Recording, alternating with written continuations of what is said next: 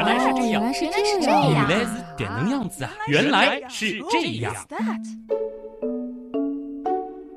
欢迎来到《原来是这样》，各位好，我是旭东，各位好，我是冰峰。欢迎冰峰再次做客。原来是这样啊，那么冰峰来呢，大家应该知道了，这次聊的话题啊，还是和大脑和脑科学有关的啊。今天呢，我们想再次和大家说说与语言这个我们之所以为人的一个非常重要的元素相关的话题。之前呢，原来是这样，已经从语言学、脑科学等角度讨论过我们的语言到底是如何产生的。那么，对于我们每一个个体来说，我们又是如何学习语言的呢？哎，这个其实就是发展心理学以及认知心理学他们会研究的一个内容了。嗯，作为一个小婴儿，我们是怎么样一点一点的学会说话的？我们语言的能力，它是天生的还是后天习得的呢？哎可能还有很多家长会关心，给孩子学外语到底从几岁开始学比较好？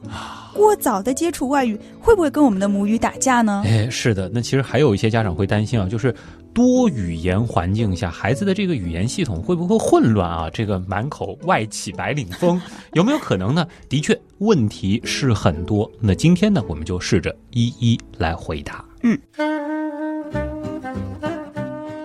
首先呢，是关于语言的问题啊，就是语言是不是天生的？而且这个问题呢，甚至还得再分一分，就是分成外语和母语。外语不用说了，肯定是要学的，但是母语好像有点天生的意思啊，因为即使是我们的父母吧。他们也不能说是正儿八经的教我们怎么去说中文，我们要背哪些单词，语法是怎么回事儿。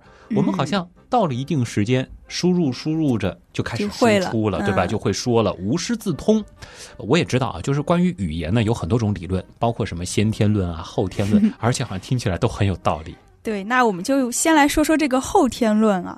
像行为主义的心理学家，他们就特别喜欢后天论，嗯因为他们觉得我们任何的行为都是在环境的影响下不断强化的一个结果。嗯怎么理解呢？我们先来看一个七十年前的一个实验啊，也很有名，是一个名叫 Skinner 的老爷爷。其实他不是很老了，那个时候对，大概四十几岁的啊。样子，但是照片看上去特别的慈祥，给人一种很和蔼老爷爷的感啊觉。嗯，他养了很多鸽子，那他给鸽子们做实验，他是把八只鸽子分别关到八个笼子里面，嗯一个笼子一个鸽子，笼子的上方会每隔十五秒钟落下食物。那在实验开始之前呢，这些鸽子是已经被饿了好几天了，所以它们啊特别的渴望这个食物，看到食物掉下来非常的兴奋。嗯，简单的梳理一下，就是每个笼子里面呢有一只鸽子，啪嗒，食物落下来，它们呢就会跑过去吃。嗯，过个十五秒又啪嗒一下，它们又跑过去会吃，是这样对不对？对，就是这样子的。那这个机关设置好了之后呢，Skinner 就不去管这些鸽子了，但是食物还是会每隔十五秒掉下来的。几天之后，他再去观察这些鸽子，奇怪的事情就发生了。嗯其中有一只鸽子呢，它会在笼子里面不停的逆时针的转圈，哦，然后另外一只呢，它会反复的把头伸向笼子的某一个角落。还有一个鸽子呢，总是在做伸缩脖子的这么一个动作。嗯，另外两只呢，头和身体会出现大幅度的摇摆的这样一种姿态，好像在跳舞一样。哎，动作还都不太一样。对，脑补了一下这个场面啊，一排笼子，八只鸽子熬出了各种造型，又是转圈又是跳舞的，挺滑稽的啊。如果有视频就好了。呃，是有视频的，哦我在网上看到过，嗯就特别有喜感。尤其是这个鸽子走路，本来它一摇一摆的嘛，然后再嗯配合这种姿势，就特别呆萌。好玩归好玩，其实关键的问题就在于为什么会出现这样奇怪的反应呢？嗯，所以后来呢，Skinner 就去看了这些录像。他发现啊，鸽子摇头晃脑的动作呢，刚好是他们曾经在食物掉下来的时候碰巧摆出来的这个姿势。就是刚好掉下来的时候，比如说我伸了脖子的时候，然后它又会不停的去伸脖子。嗯，虽然这个食物掉不掉下来，跟他们其实当时在做什么姿势是没有任何关系的，但是鸽子们好像觉得，就是因为我做了这个动作，它才会掉下来。哦，他们是把随机掉落的食物和当时自己正在做的动作强行的给联系到一块儿了啊！对，所以这篇论文的标题也很有意思，叫《迷信的鸽子》。原来迷信还有这样一种行为上的解释啊！嗯，但是刚才说的这个感觉和语言没什么关系啊。哎，现在就要说关系了。嗯 Skinner 他觉得呢，鸽子的迷信行为和小孩子开口说话其实是一个道理。嗯，刚开始的时候，小孩子就是会咿咿呀呀的，可能是胡乱发出一些声音。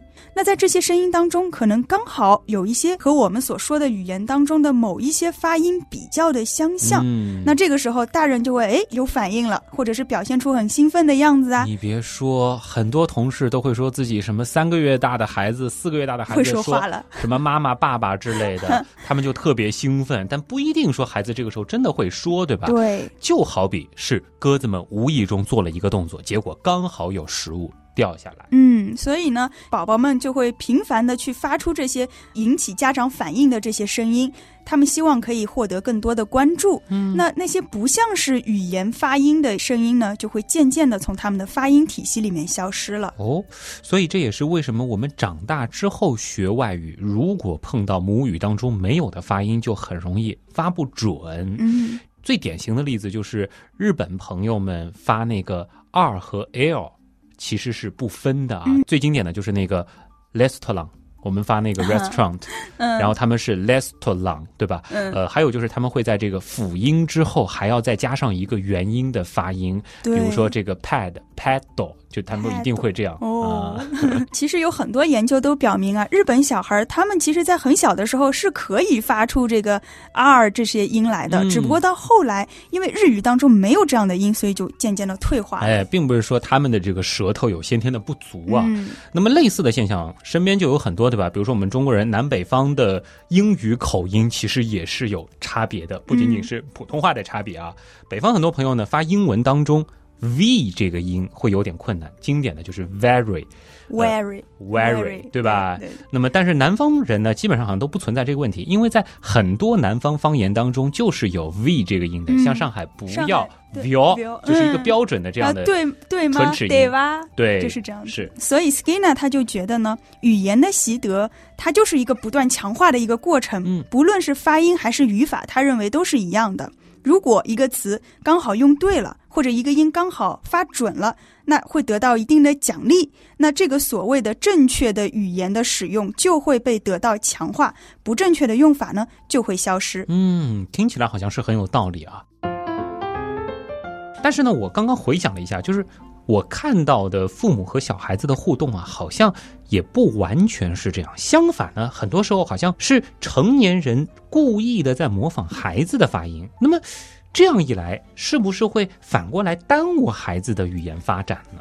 哎，如果我们按照 Skinner 的理论，那这些孩子应该理论上会比别的孩子更晚学会说话才对。对。但是事实好像并不是这样因。为我们看到小宝宝都会“小宝宝吃饭了吗”，就一起码会这样说话，对吧？嗯，那说了半天，刚刚这个理论是错的喽。的确是有人批评说啊，Skinner 的这个理论只是他自己拍脑袋想出来的，嗯并不是做实验做出来的。他虽然做了很多鸽子的实验，但是。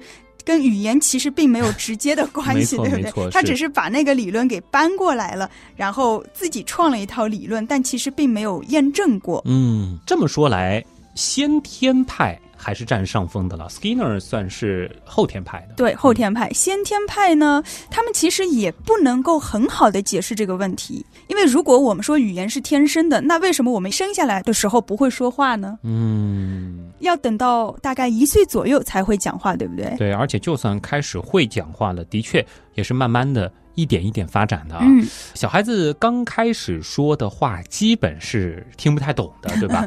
那么后来呢，才会说的越来越清晰，而且呢，最开始的时候其实说话是连不成句子的，嗯语法什么的问题肯定也很大，基本没有语法哎。后来呢，才慢慢开始能说完整的句子啊，所以先天论这样看来也站不住脚。对，先天论、后天论都站不住脚，所以就又诞生了一个叫交互理论。嗯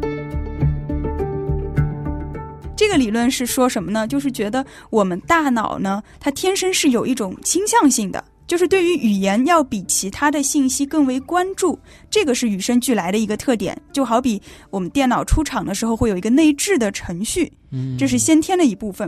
但是呢，我们刚生下来的时候不会说话，随着大脑逐渐的发育，然后自然而然到了一定的程度，我们就会说话了。嗯那么在这个发展的过程当中，也会受到环境的影响，所以这就是后天的部分，是一个先天和后天交互影响的一个概念。啊，就打一个不太恰当的比喻吧，就是不是有点像我们新买来的电脑嗯预置了自动更新的程序，然后呢，当它更新到某一个版本的时候，就自动拥有了相应的功能。嗯但是呢，这也和我们的使用有关。如果说我们从来不开机呢，它自然就不会更新了，或者说我们使用不当，也会影响到它的功能。嗯，旭东这个比喻特别形象啊。那科学家呢，的确也是找到了一些蛛丝马迹来印证这样的一个理论。比如说，大人在跟小婴儿说话的时候呢，会不自觉的使用一些婴儿语，就是会用一些叠词啊，然后音调会特别高的那种调调。嗯，喜不模仿一个喜欢我这样说话呢？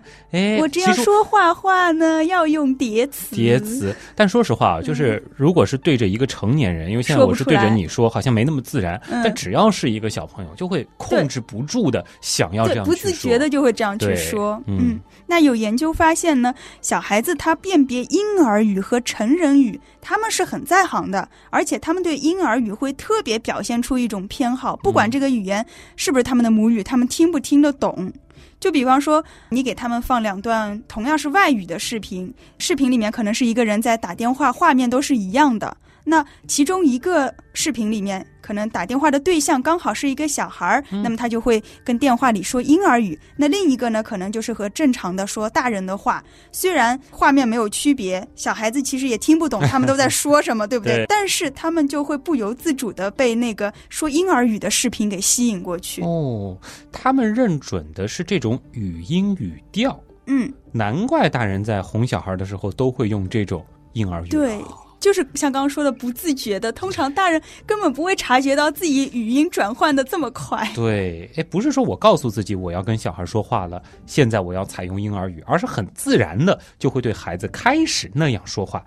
所以，这是不是也是我们演化出来的一种技能，来帮助我们在婴儿时期更好的识别自己正在学习的语言当中的一些声音元素呢？那很可能就是一种演化的一个结果。嗯那一些语言学家呢，他们也研究过婴儿语的特点，就是会比较的夸张，然后会有很多的重复，语速也会相对比较慢。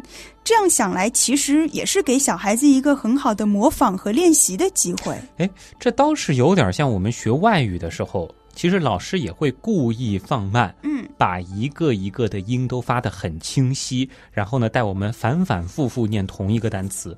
这个道理好像有些互通的地方啊。嗯，所以语言的学习还是挺共通的。嗯那心理学家发现呢，如果父母经常跟孩子说话，或者定期的给他们阅读，在他们面前尽量使用更加丰富的词汇，这样的孩子他们也会更快的开口说话，拥有更大的词汇量，说话呢也会。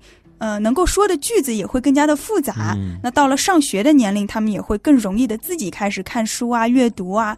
所以家长们一定是不能偷懒的。哦，这倒是真的能让孩子在起跑线上嗯跑得稍微远一些的一个做法啊。这个又是一个很重要的陪伴了，而且不仅仅是语言发展。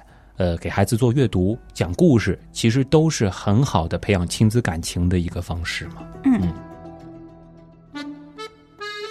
其实刚才我们已经提到了外语学习了，和母语的发展呢，在一定程度上好像也是有很多相似性的啊。那么，我们有没有可能把外语也发展成母语，或者说是接近母语的水平呢？你说那种双语人是不是？就是很多欧洲的国家，应该会有不少这样子的双语人，因为他们有些国家和地区的官方语言其实就有两哎，比。如说这个瑞士啊，哎又包括像是这个，比如说西班牙的加泰罗尼亚，嗯他们其实都是需要同时掌握两种语言。还有加拿大的蒙特利尔哎也是，英语、法语都是。，其实反过来啊，我们有很多方言，比如说像无方言区啊，包括这个粤语区，嗯，因为这些所谓的方言和普通话的这个差别真的已经很大了。如果说只会这一种语言的话，两者是不能互通的，对吧？嗯，所以某种程度上也能算是双母语吧，就包括像我们都是双语人。啊。所以这样看来，要成为双语人倒并不是特别难，只要从小有这样的环境。嗯，这里很多家长可能就会竖起耳朵了，因为尤其是像我们这种长大之后才开始学外语的，或者说是从小学之后才开始学外语的，你驾驭第二门语言的能力总是不如母语那么自然，对吧？那如果说有这样的机会，从小给孩子就去听英语，去磨耳朵，是不是也有可能把他们培养成中英双母语呢？嗯，如果要说母语的话，那我们就首先要讲到一个概念，就是什么是母语，我们怎么去定义这个母语，对对不对？那通常我们会觉得呢，小孩子从出生到三岁左右这段时间，他们是从完全不会说话到构建起比较完整的语法体系的这样一个阶段。当然，这个语法体系通常是我们母语的一个语法体系。所以，如果要严格定义的话，只有在这一段时间内习得的语言，才能被称为母语，也就是我们所说的第第一一语言，嗯，那它有一个明显的特点呢，就是直觉，嗯。就是说我们不需要去思考语法，不需要思考发音，我们可以张口就来，对。对不对？而且很多的用法，其实我们自己讲不清楚，对对对。我们会说就是一种直觉。哎，我们有的时候就会判断，哎，这种说法是对的，那种说法是不对的，嗯。但是为什么？说不清楚？对。这就是我们所谓的语感啊。英语好的朋友好像经常也会有这种所谓的语感，问他为什么会这样表述，为什么在这里用这个介词，他没有理由，就是语感，这样的就是对的。就是这样用的。有时候听到这种回答，可能会觉得很无奈，啊你等于没说啊。但是，就算英语好的朋友啊，他们这种语感其实和母语的直觉还是不一样的。嗯就有一个很直观的例子，就是说我们现在经常会有一些新的词或者一些新的用法，嗯，以前可能从来没有见到过，但是作为母语的话，我一看就能够秒懂。哎，我觉得就像“秒懂”这个词儿，对吧？嗯如果给外国人看，就算他中文再好，也不可能像我们一样一下子就 get 到这个到底是什么意思啊。嗯这个不明觉厉啊，什么细思恐极啊，都是类似的。我们看到的时候，其实不用太多反应就知道是什么意思了。包括我们去看那些英语的新造词，像冰峰这个英语要比我好很多。啊你看到那些新造词，也会稍稍要懵一会儿吧？对，就是有些新的词，如果你不了解的话，你不会知道它是一个什么意思，或者它的那些很微妙的点，你是 get 不到的。嗯，另外啊，其实这门语言对于你来说到底是不是母语，其实说话的人他自己是最清楚的。嗯因为就算你英语说的再流利，你还是能够明显感觉到自己在说一门外语。啊你说话的人其实不会误以为说，哎，这就是我的母语的，哦。骗得了别人，还是骗不了自己。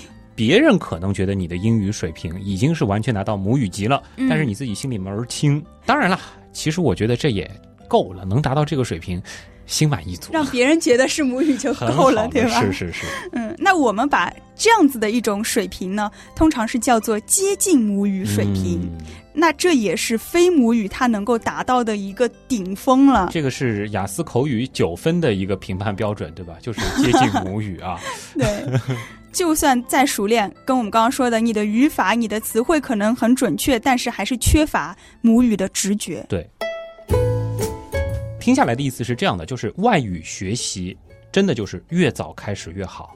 那如果说是在一到三岁的时候就去接触，还真的有可能成为母语。然后三岁以后再怎么努力，最多也只能达到所谓接近母语的水平。如果真是这样的话，那许多父母不得急坏了啊！我这个孩子已经三岁过了，怎么办呢？对，所以很多家长都会关心，哎，我外语什么时候开始学？嗯是不是越早越好呢？这个问题呢，其实不仅仅是心理学家，还有语言学家、教育学家，他们都非常的关心这方面的研究，也有很多很多。嗯那我们来看一个比较有代表性的吧，是一九九九年的一个研究。研究者呢，他们是招募了二百四十名在美国定居的韩国人。哦，那他们平均是在美国生活了十五年，嗯最少也住了有八年了。但是呢，他们初到美国的时候年龄是不同的，嗯最小的可能一岁就去了美国，那大的呢是二十三岁才去的。现在呢，他们来参加这个实验的时候，年龄是从十七岁到四十七岁。啊，大概算了一下，基本上就是一岁去美国的，可能在那儿待了十六年，现在是十七岁；二十三岁才去的呢，待了二十四年，现在是四十七岁。对，差不多是这样子的。那对于这些韩国人来讲呢，还有一个要求，就是他们除了英语之外，没有再学过其他的外语了。这也是为了避免不同语言之间的相互干扰。然后呢，研究者又请了二十四位母语是英语的人，给这些被试者的口语发音来打分，看他们的英语发音是不是地道。嗯，那另外呢，还有一项测试是做语法题，也就是看看他们对这门外语的使用的规则了解到什么程度了。啊，相当于是又做了口试，又做了笔试啊。对，最后呢，他们把这两项成绩会和他们最初到达美国时候的年龄进行一个比较，看。看看他们中间会有什么关联？那结果呢？会得到一个曲线，很有意思，就是越小的年纪到美国的人，他们不管是发音还是语法，平均的表现都越好。哦，就是说，如果 X 轴是初到美国时的年龄，Y 轴是对他们口音的打分，那么应该就是一条从左上方到右下方的线，然后越靠近左边，代表开始接触的年龄越小。口音呢就越纯正，没错。那我们还可以看到呢，在这个实验当中，研究者其实也找了一些美国人，他们作为被试者也来接受这个打分。嗯，其实也是把他们作为一个对照组，同时也是看看那些打分的人到底有没有在认真的打，你别胡乱勾一个分数，对不对？这其实也是出于实验结果的这个严谨的考量啊，而且很重要，就如果是胡乱打分的话，那么这个分数就不作数了，对吧？这个实验数据也就不可信了嘛。对。那好在这些打分者他们都挺认真的，所以我们看到啊，美国被试者他们的分数呢，基本都在八分朝上，因为满分是九分，对，都是这个很高了。对，那么这些韩国的被试者呢，我们发现啊，一到三岁去美国的这些韩国人，他们的分数其实也在八分上下。哦，那基本和母语者持平了啊。我也看了一下具体的图啊，三到六岁之间差别也不大，平均分呢在七点四分左右，也算是很高了。嗯，那么从图上看呢，这根线还是比较平缓的啊，但是。转折从六岁左右开始，这条曲线就急转直下了，然后一直要到十五岁左右，又出现了一个拐点，这根线又慢慢的平缓下来了。哦，就是说，尽管大家都在美国待了很长时间，交流呢肯定都没什么问题了，但是六岁以前过去的人，不管是发音还是语法，都普遍接近母语水平，而六岁以后呢，就一路下降，这个曲线会更陡峭一些。越晚过去，离母语的差距呢就越大了。十五岁以后啊，不管你是十八岁过去、二十岁过去、二十四岁过去，其实这个差别又不太大。嗯，当然这个只是代表了一个统计学上一个普遍的现象，我们不排除有特例。事实上，我们也可以在日常生活中发现很多晚去的人比早去的人英语说得好，这种例子其实也是很多。这个其实还和个人的努力啊、语言方面的天赋有一些关系啊。有很多方面的因素，比如说你接触语言的机会多不多。如果你只是和本国国的人在一起，那其实也就不会有太多的发展。还有你的本身的模仿能力怎么样？包括有些人可能觉得语言只要交流就行了，发音并不是特别重要，可能他的精力就没有放在发音上面，这些都是影响的因素。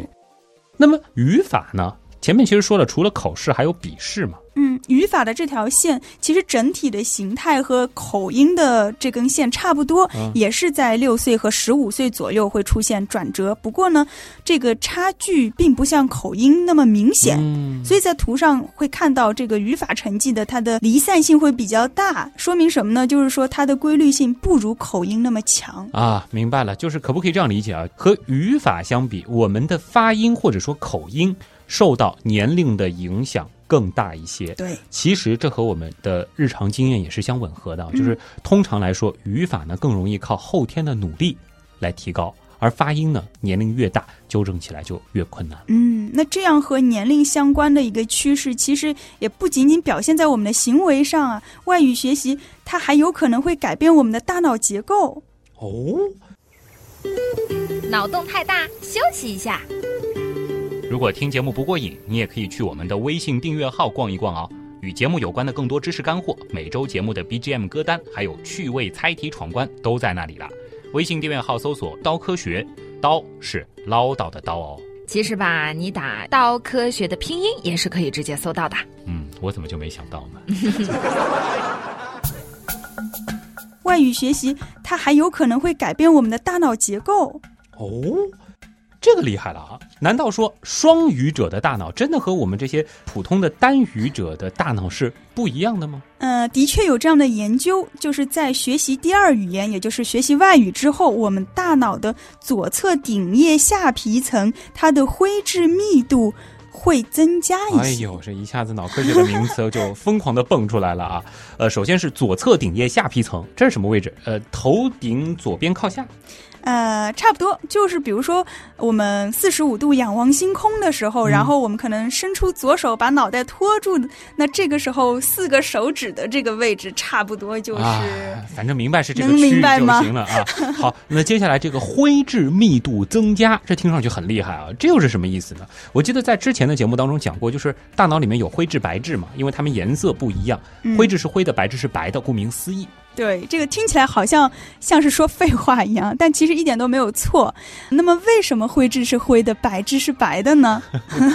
这里可能就要讲到神经元的结构了。那神经元的结构呢，它是会有一个很大的脑袋叫细胞体，然后脑袋上面会有很多的突触，或者像头发一样的叫树突。像外星人似的啊。对嗯，那脑袋后面是一根很长很长的尾巴，我们叫轴突。尾巴的末梢呢，还有很多触角，叫突触啊。这些嗯名字其实听上去挺像的，大家也不需要去记住了。呃，其实有点像尾巴特别长的这个小蝌蚪，头上炸了毛，然后尾巴末梢上也有很多毛。呃，我记得当年那个神经元那一期是专门讲过这个专门。讲过，嗯嗯，刚刚那个形象描述的，在我脑袋里就像个怪物一样。嗯那回到我们说的白质和灰质，白质是什么呢？它就是很多很多的神经元，它们的尾巴聚集到一起的这个地方。那神经元的尾巴呢，它像电线很长，然后信号呢会在里面飞快的传输。嗯呃，像我们电线的外面，我们通常会包裹一层绝缘的材料，对不对？神经元其实也是一样的。所以在这根很长很长的尾巴上面，它们会有一层髓鞘，它的功能也是绝缘。那有了这一层绝缘体的包裹之后，神经信号在里面传输就会损耗达到最小，啊传输就会非常的快。那这个髓鞘它的主要成分其实就是脂肪。嗯，明白了啊。所以这个白质就是白乎乎的一堆脂肪。这个灰质是什么呢？难不成是头发？旭东，你是猜的还是蒙的？就猜的嘛？猜对了，啊就是头发。灰质里面充斥着非常多的细胞体和树突，也就是神经元的脑袋和脑袋上面密密麻麻的那个丝，当然不是真的这个头发啊。，对。回到我们刚才的这个研究，学习第二语言的人，他们大脑里面某个地方的灰质密度会比较高，这代表了什么呢？就是神经元的数量变多了，或者说这个连接更密。因为一个神经元只有一个脑袋嘛，如果嗯脑袋变多了，就说明神经元的数量变多了。变多了，嗯，这个推导是非常合理的。嗯嗯、那不仅如此呢，研究者还发现啊，这块脑区灰质密度的大小和我们说外语的熟练程度也是成正比的。嗯，也就是说，外语说的越好的人，他的这块地方的灰质密度也会越高。哎，这个结果很有意思啊。但是我有一个问题，是因为学习外语让这块大脑的神经元变多了，还是说这些人本身这里的神经元就比较多，所以他们外语学的比较好？好像有点先有鸡还是先有蛋的意思啊。就是哪个是因，哪个是果？嗯，这个问题其实非常的好，也很有质疑精神。那这篇论文里面其实也提到了这一点，说明这个作者也思考了。所以呢，他们又进行了下一步的实验。他们就是想看一看这个灰质密度和我们开始学外语的起始的年龄有没有关系呢？嗯如果有的话，那说明这可能就不是一个天生的问题了。所以他们就找了单语言者，也就是只会说一种语言的，还有早期双语者，嗯就是五岁以前开始学外语，并且一直都在练习的。另外还有一组呢是晚期双语者，嗯就是十到十五岁才开始学外语的。嗯，那结果是什么呢？双语者他们的灰质密度要明显高于单语者，而早期双语者的灰质密度呢又要明显高于晚期双语者。哦，这样看来就是灰质密度高不是天生的，是和学外语的年龄有关。嗯学得越早，密度越高。哎，如果我们再和前面说到的熟练程度联系起来的话，那似乎就可以证明学得越早越熟练了。嗯，严格来说呢，我们其实只是找到的他们之间的相关性，也可能，比如说，呃，越早学习外语的孩子，可能通常家庭条件会更好一些，所以他们大脑这个。地方的区域，对发育也会更好。那同时呢，可能这些父母受教育水平也会相对比较高，所以他们学的也会比较好，也是有可能的。的确，的确，这个研究教育、研究心理的时候，很多时候很难刨除这些因素。对对对，但是呢，研究者还是倾向于认为，这种大脑结构的改变应该是和学外语有关的。学语言真的是要从娃娃抓起。其实，无论是母语还是。第一外语、第二外语，好像都是有这样的说法啊。那么，既然年龄可能是一个比较重要的因素，我这里好像就有一个比较大胆的、疯狂的设想了啊。如果说我们要培养一个外交天才宝宝，从小我们就努力给他创造环境，让他去听十种语言，而且出生的时候就不断的给他做输入，有没有可能他长大之后？这十种语言都能讲，而且都达到母语级呢。十母语者 出国旅游再也不用怕了，随身就是个翻译。其实不需要那么多，我觉得，比如说有个这个英语、法语、德语、西语，哎够了，够了，够了，够了，差不多。嗯，你这样说，我觉得孩子都要吓坏了。当然，我们刚刚那个是一个非常极端的开玩笑。嗯，就回到学英语的例子，其实也听到过有一些家长会比较担心，就是。我孩子那么小的时候就让他去接触英语，嗯，会不会啊反而干扰到他母语的学习呢？其实混乱呢，我们不必太担心。当然，十种语言混着来，这个我没有试过，呃，也也没有看到过类似这样的研究。有这种环境太难了。对，但是普通家庭里面各种方言混着说，这个其实没有太大的关系，因为孩子其实他们会自己来分辨不同语言的。虽然我们现在也不知道这件事情他们是怎么办到的，或者说我们自己曾经是怎么办到的，我们也不知道。我家里特别有意思，就是说我小时候的那个语言环境是同时有上海话、山东话、普通话和。我那你也可以了。呃，对，当然其实还是在这个汉语的范畴里的，但好像小时候也没有觉得有任何障碍。但是你长大才会发现，其实大家说的是彼此之间可能甚至都听不懂的话。嗯，但是啊，就是如果你现在让我混着听我从来没有了解过的外语，尤其是比如说什么西班牙语、葡萄牙语，我可能就分不太出谁是谁了。我们很多人其实就是在这种多语言的环境里面长大的，就像前面说到的普通话加方言，但是我们从来没有搞混啊。虽然有时候哎可能会说的时候两种语言夹杂在一起，比如说出一些上海普通话，比如我有时候会说我不高兴做这个事情，可能外地的朋友。就会，他们会觉得很奇怪。一开始我都不会觉得，他们会说：“你这个跟高不高兴有什么关系？怎么就不高兴了呢？”对对对。其实我的意思就是说，我懒得去做，但是可能上海话直译过来就会变成我不高兴去做。我们经常会说：“你高兴去一趟嘛？”对吧对对。还有一个很经典的例子，这个很多北方朋友都跟我说过，就是你们南方人说“对”就是对嘛？为什么都要说“对的”？对的。他们说对的，有问题吗？错的，这个是对的，这个是错的。但是你要问这个事儿对不对，那就是对嘛。其实对于他们来说，这个就是好吧，很重要的一个区别。但是对南方人，其实因为我们是得啊，我们自己有一个呃，感觉翻译过来呢，就会把它加到这个的我从来没有意识到这还有问题啊。这个不管怎么说，就是这种类似的情况其实都会有。而且呢，如果大家都是来自于同一个地方的，就像我们互相交流，是绝对听不出有什么怪异的。但是有人指出的话，其实我们也能够分清楚。哦，这个是普通话，这个是方言普通话，对吧？那这样说来，如果我们的大脑真的有自动给语言归类的功能，那么是不是说我前面脑洞的这个识母语者？真的是有可能实现，还是没有放弃这个非常疯狂的计划？那很爽嘛！我要是这样的孩子，我觉得长大以后我会很高兴啊。那我不得不给你泼一下冷水了。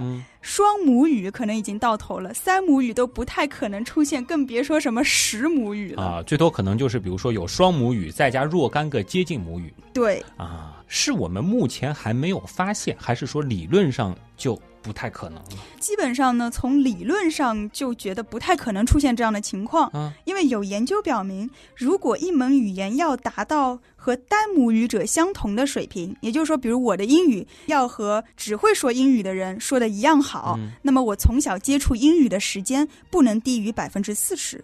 哦，不仅仅是年龄的问题，还和时间长短有关。这个倒也不难理解啊，每天听五分钟和每天听五个小时，这效果肯定是不一样的，对吧？嗯，但是这里说到了一个下限，就是说如果要达到母语水平，这个时间不能少于百分之四十。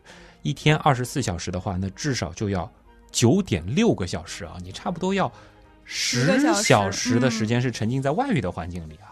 而且这个百分之四十是最低的标准，通常我们可能要达到百分之五十才比较保险，对不对？所以哦现在知道为什么几乎不可能出现三母语了。如果是三母语，有可能你要么三个都是三脚猫，因为啊必然会有一个少于百分之四十的时间对对，。是。那么这样看来呢，对半开似乎是最好的啊，就是一半的时间说母语，一半的时间说外语。以后说话得掐着表，时间一到立马换，这有点太累了，但是我觉得其实能达到接近母语的状态，够了，或者说是接近接近母语的状态嗯，已经很好了，是吧？嗯，当然，到目前为止啊，我相信这个观点大家都是一致的，就是从小学习，相对来说能早的话越早越好，对掌握这门语言帮助肯定是很大的。对，语言学习的确是和年龄有很大关系。嗯，今天呢，我们其实说了很多关于语言学习，尤其是双语学习研究的话题啊。像冰峰外语那么好，我还真的很好奇，你三岁之前妈妈有没有给你听过外语磁带之类的啊？回去问一下我妈吧，我应该是不可能记得这个事儿的。啊，你是说就是三岁之前记不住这件事儿，对是有这样的说法的？是关于记忆，可能以后有机会再详细说吧。因为三岁之前的记忆基本上是不会持续到成年以后的这个好。像一直听到有这样的说法，但的这个确是对的研究的，是对的，啊嗯。那关于语言呢，我还是想再多说几句啊，因为我们通常认为，从小孩子说出第一个词开始，就认为他是拥有了语言的能力。嗯但其实，即便是不会说话的小婴儿，他其实也会通过各种身体动作来表达自己的一些意图。所以也有人说啊，或许语言对于一个孩子来说，并没有什么特别新的含义，它只是一个工具，可以用来更加方便的交流和分享那些其实早就已经在他们大脑中的想法和概念。但是我们又没有办法钻到小婴儿的大脑里去问他这一切究竟是如何发生的，为什么可以自动的去分别不同的语言啊？为什么小朋友又对婴儿语情有独钟？甚至为什么从不会说话，逐渐逐渐的就一点一点开始会说对，没有人教过他们。哎呀，这为什么长大之后再学一门新的语言就不能达到母语水平呢？无论你再怎么努力啊，真的是想穿越回小时候问一问当年的自己，嗯甚至啊挑一些我比较喜欢的外语，穿越回小时候，重新学一下。创造更多这样的语言环境啊。嗯，但是就算你穿越回去，你问那个小婴儿，他能告诉你吗想？太多了，是是是。而且这里又有一个问题，你是带着自己的大脑穿越回去，还是入住到他的大脑里面？，这个话题已经超过语言范畴了，变成哲学的范畴了啊。对，其实我们会觉得嗯研究婴儿和研究大脑一样，我们都只能通过一些外在的方式去研究我们自己吧，原来是这样。就是这样。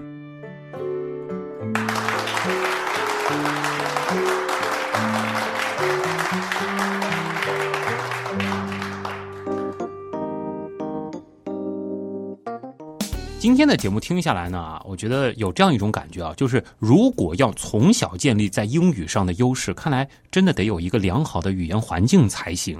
而且，是不是最好得送出国，或者是有以英语为母语的老师天天陪着才能？有这样的条件当然好了，不过呢，这个要实现起来难度和成本还是有点大。当然了，我们说现在的孩子啊，真的比我们当年学英语的时候条件好太多了。互联网时代有各种新的方式和渠道，可以给小朋友创造这样的机会。比如说啊，我们子玲前段时间就给花花试听了一个刀友推荐的在线外教课程，叫“魔力耳朵”，是不是子林？哎呀，旭东接个广告真的不容易啊！动用冰封撰稿，还专门让我和花花去听课。啊，这个紫菱忽然之间的出现啊，那其实也就告诉大家了，我们接下来是一个推荐的部分啊。嗯但是我们还是要说，要得到原样的推荐，我们也是必须得严格把关一下的嘛。当然了，虽然我们现在是一个推荐的时间啊，但是我们前面所说的内容都是适用于所有的双语学习者的。嗯，不过有一句说一句啊，课是真的还挺不错的、嗯啊。首先呢，是上课的形式是很有趣的，嗯是一对四的，就一个老师还有四个孩子同时在线，就像玩游戏闯关一样，互动性和趣味性呢也是很强的。嗯小朋友之间是有比赛和竞争的。哎，这我也想听你具体的来介绍一下，就是说它是对着一个界面，嗯，然后有老师在线在那儿讲，那么这个四个小朋友之间他们会有互动吗？我从头开始讲起好好吗？整个上课的过程是这样的：先是有一个预习，预习呢是你只要提前约好课的话，那会根据这堂课的内容，你点进去进入到这个页面当中呢，它是会有一个预习的部分的。那每一堂课呢，它是有一个主题的。比如说，我们举画画第二堂这个体验课的一个例子来讲，它就是在教 grandpa 和 grandma 两个单词，其实它是一个 family 的一个主题。那点开以后呢，就是它会让小朋友去录，然后他会告诉你 excellent，那孩子可以有一个大概的概念，而且有一个很贴心的服务，就是如果说到时间你没有进到这个课堂里面去的话，嗯他会打电话给你的，哦，然后他会告诉你你的课要开始了，你怎么还没有来上课？什么的、啊？对对，对，这还是一个挺贴心的服务。然后呢，进到课程以后呢，当然了，先是老师会跟小朋友有一个打招呼，嗯啊、上面是一个老师的一个画面，然后下面呢是四个小朋友的画面。如果老师是针对某个小朋友提问的时候，小朋友的这个画面会被提到上面来，哦你就知道啊。It's my turn，到我的时间了 然后老师会问 What's your name？先是有一个打招呼，嗯然后老师也是引导小朋友可以简单的做一下自我介绍，这样。所以就是整个过程的语言环境全英文的啊，啊，那中间呢会穿插一些像动画片一样的、嗯啊，里面有一些比如唱歌的动画的形式，就比较有趣的。嗯不然如果从头到尾你让一个三岁多的小朋友都是在教他，他可能会觉得没有意思。然后呢，就会也是有一些像做游戏的那种嗯形式，做得好，你说的对，在画面上就会出现一个奖杯，然后哗、哦有很多的星星那样的。对小朋友来说，虽然大人会觉得这没有用，这不值钱，这用来干嘛呢？对小朋友来说，对小朋友来说太重要哇，对，因为第一堂课上完以后，花花就立马奔向他的爸爸，说：“爸爸，我今天赢了六个奖杯。”他觉得是一种荣耀。对，就像我们啊小时候拿小红花啊、小红对对对旗啊，也是很很高兴的。对，然后中间呢，可能老师就会反复的、反复的去，在我们这个年龄层啊，嗯。就会反复的去提起这两个英文单词，然后呢，通过不同的形式，比如说画面里会出现一个老爷爷或者是老奶奶，嗯。让你说他是 grandpa 还是 grandma，就是通过反复反复的各种各样形式的，可能是老师拿一个小人偶出来，可能是画面上出现，就是反复反复的去强调这两个单词。嗯。结束之后呢，你又马上可以在这个主页面上看到一个复习，哦，啊，就是你又可以重新来把刚才学到的部分，再像预习一样的方式，还是你可以去录，他会告诉你好或者不好这样。啊，如果说是录的不好，比如说花花也有出现就是说的不清楚的，他也会告诉你这个还不够好这样子。嗯然后这个复习好像也是可以反复做的，所以你也可以说我今天上了课，如果明天没有课，但我还是可以复习一下。课的部分是二十五分钟，这是在线的，嗯但是其实加上预习和复习，对其实整个的这个过程会更长一些。对，这个就是看家长自己了。如果你觉得我单单是线上的部分是完全交给老师的，对吧？嗯那如果线下的部分，如果说我还愿意多花一点时间去陪伴孩子的话，那也可以用这样的方式去预复习。啊，就是看着啊，好像一节课就教了两个单词，但事实上这个单词它具体去怎么用，在包括整个对话交流的这种语境的过程当中啊，无论是磨耳朵，还是给大家一种沉浸式体验，还是做的非常不错的、啊。嗯，而且我们看到它这个里面的形式，一个是它用了一个游戏的方式，而且它会有四个小朋友一块儿，对吧？对就是有时候我们一对一，可能小朋友会觉得有点无聊，但是四个小朋友他们就会有一种怎么说？就小孩其实也会有一些攀比呀，或者竞争这种心理的。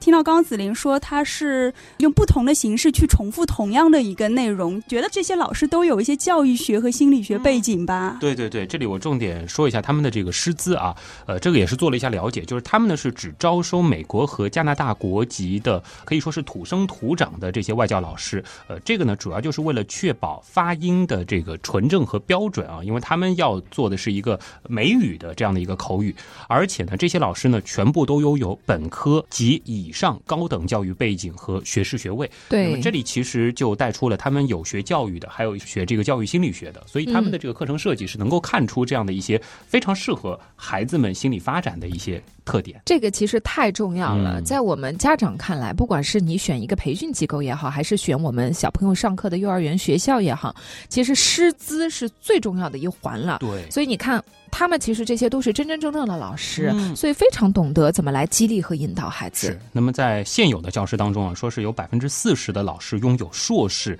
及以上学位，而且主修的前面也说了，就是教育学和儿童心理学专业。老师呢还全部都具备 TEFL 和 TESOL 证书啊。这是什么证书？呃，TEFL 就是这么念的吗？我不知道念什么行话怎么念我查了一下，就是叫 Teaching English as a Foreign Language，然后还有一个是 Teaching English to Speakers of Other Languages 啊。这我要是早一点接触这种软件，口音也不会那么 那么不标准了啊。已经很标准。，啊反正都是面向非英语母语者教授英语的资格证书，可以说就是含金量还是很高的啊。那么除了国际教学资质之外呢，他们外教的这个平均教龄也都超过五年，而且每位呢都至少具备三年以上的少儿英语教学经验。嗯，所以不是随便哪个英语母语国家的人都能当外教的。是的。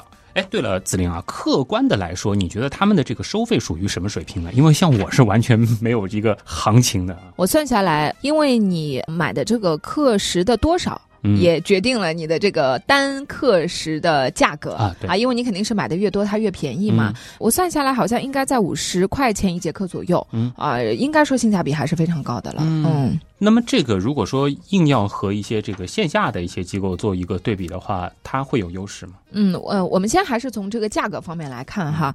线下学的话，它的课程的时间可能会比它长一些，嗯可能在四十分钟、五十分钟这样，但是价格起码要翻一番的可能都不止。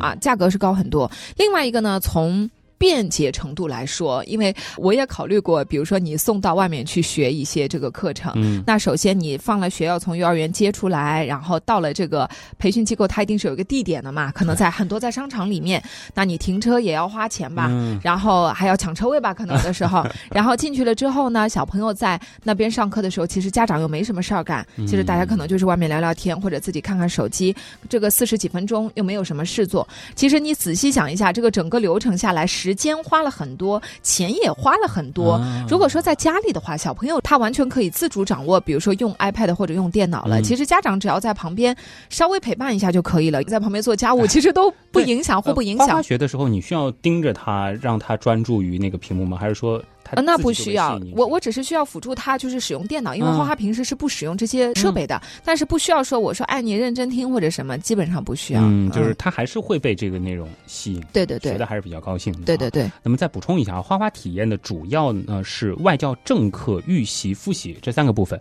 那么除了这些呢，其实魔力耳朵还独有一个二十一天跟读训练营啊，嗯这个是呃买了他们的这个付费之后会有的，是由外教老师领读一篇小短文，那么孩子的模仿跟读之后上传录音或者是视频，然后呢还会由专八以上的中教老师啊逐一的去点评和纠音，他们其实对于发音的强化还是很重视。哦，那我觉得这个训练营还是很不错的，嗯而且性价比真的是很高啊。那很多网课的纠音都是由机器完成的嘛，对对对，啊，只是简单的将没有读准的这个单词标注成不同的颜色。嗯但是问题到底出在哪里？你说是我口齿不清啊，还是我的语调不对啊？是连读不到位啊，还是发音有误啊？这些其实都没有下文了，嗯，对吧其？实我自己也用过类似的这样啊的这个软件，就只知道我错了我只知道错了。啊，但怎么改呢？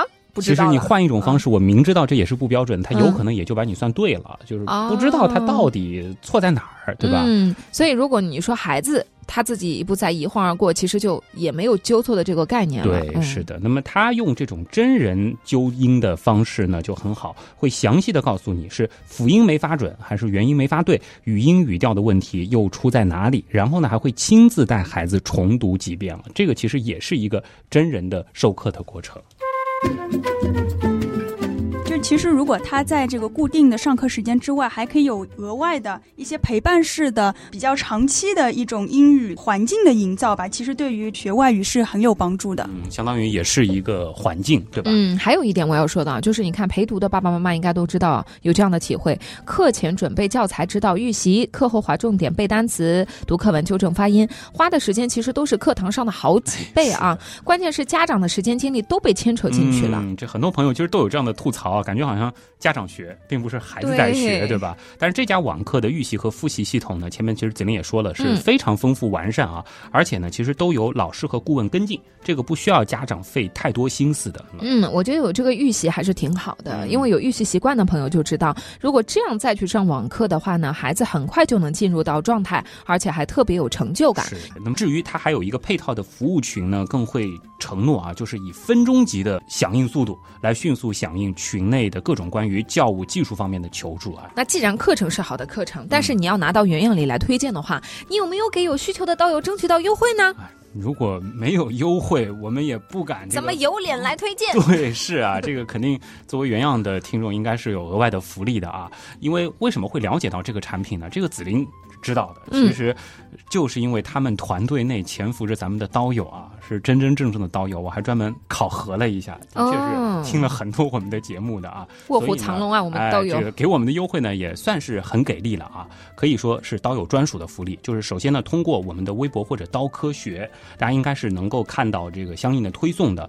从我们给到大家的专属的注册链接和二维码去注册的话，就能够直接领一期价值一百九十八元的试听课，加上一次英语水平测试和二百一十个亲子美语学习视频资源。哇，可以试听一次，还能拿到这么多的这个视频，对学习啊，只要注册就行了，这个哦不需要这个花额外的成本啊。而且试听其实这个环节还是很很重要，很重要。其实不管是谁推荐啊，一定记得是自己多观察、了解和尝试，嗯确定适合自己孩子的特点，你再去做选择，这样才算是真正负责任的家长。这个说的非常好，其实我们也是一样的，没有做过详细的了解呢，绝对不会随便的推荐。当然，嗯最后的决定权其实还是家长自己啊。是的，哎，这个链接怎么获取呢？呃，说一个最直观的获取地址啊，就是说在这期节目更新之后，我们的刀科学里呢会有一篇同步推送的图文，在这个文末呢就会有二维码，点这个阅读原文呢也可以直接进行跳转。另外呢，就是你也可以在刀科学里面直接回复“魔力耳朵”啊，呃，也可以直接获得这个二维码，这个都是从我们这儿去的这个口子，这个一定要记住啊。另外呢，就是这一篇图文评论区点赞的前十名。就是你只要留言评论，然后最后这个赞数的前十名，无论你最终是否购买课程，还能够得到一个魔力耳朵它那个 Bunny Two 的玩偶。哎，那如果说真的觉得不错的话，最后订了他们的课程包，作为原样听众还有什么福利吗？呃，这个也有，就是说，凡是通过原样专属注册链接二维码注册之后，最后购课的用户啊，是可以得到魔力耳朵书包一个啊。但是因为这个是原样渠道专属的福利呢，所以是需要你截图，并且是附上快递信息给我们汇总，然后呢，我们再安排快递的。那么具体的格式、邮箱地址等等呢，大家还是去看那篇推送啊，推送当中呢会有详细的说明。嗯，所以大家赶紧要关注刀科学，等着我们的推送啦。是的。好了，最后就是一系列的常规安利啊。今天冰封是主讲，那么喜欢冰封的朋友呢，其实还可以去关注 Outside In 啊，这个是一个非常有趣的跟脑科学跟心理学有关的播客。嗯，谢谢。紫菱的微博呢，就是紫菱菱，孩子的紫，凌晨的凌。旭东的微博呢是旭日的旭，上面一个山，下面一个东。当然，我们的官方互动平台就是刀科学啊，刀科学里面有这次节目的推送，同时呢还有我们的原品店，原品店里有很多的周边，欢迎大家去挑选。当然，也欢迎大家加入我们的原样刀友会，这里有啊。接近两万个和你有同样爱好的小伙伴在里边分享着知识，欢迎大家在 QQ 群去找一找我们的原样刀友会啊！现在呢是千牛群。好啦，今天的原来是这样，真的就是这样了，也是感谢通过所有方式支持和帮助过我们的朋友。原来是这样的发展呢，真的离不开大家。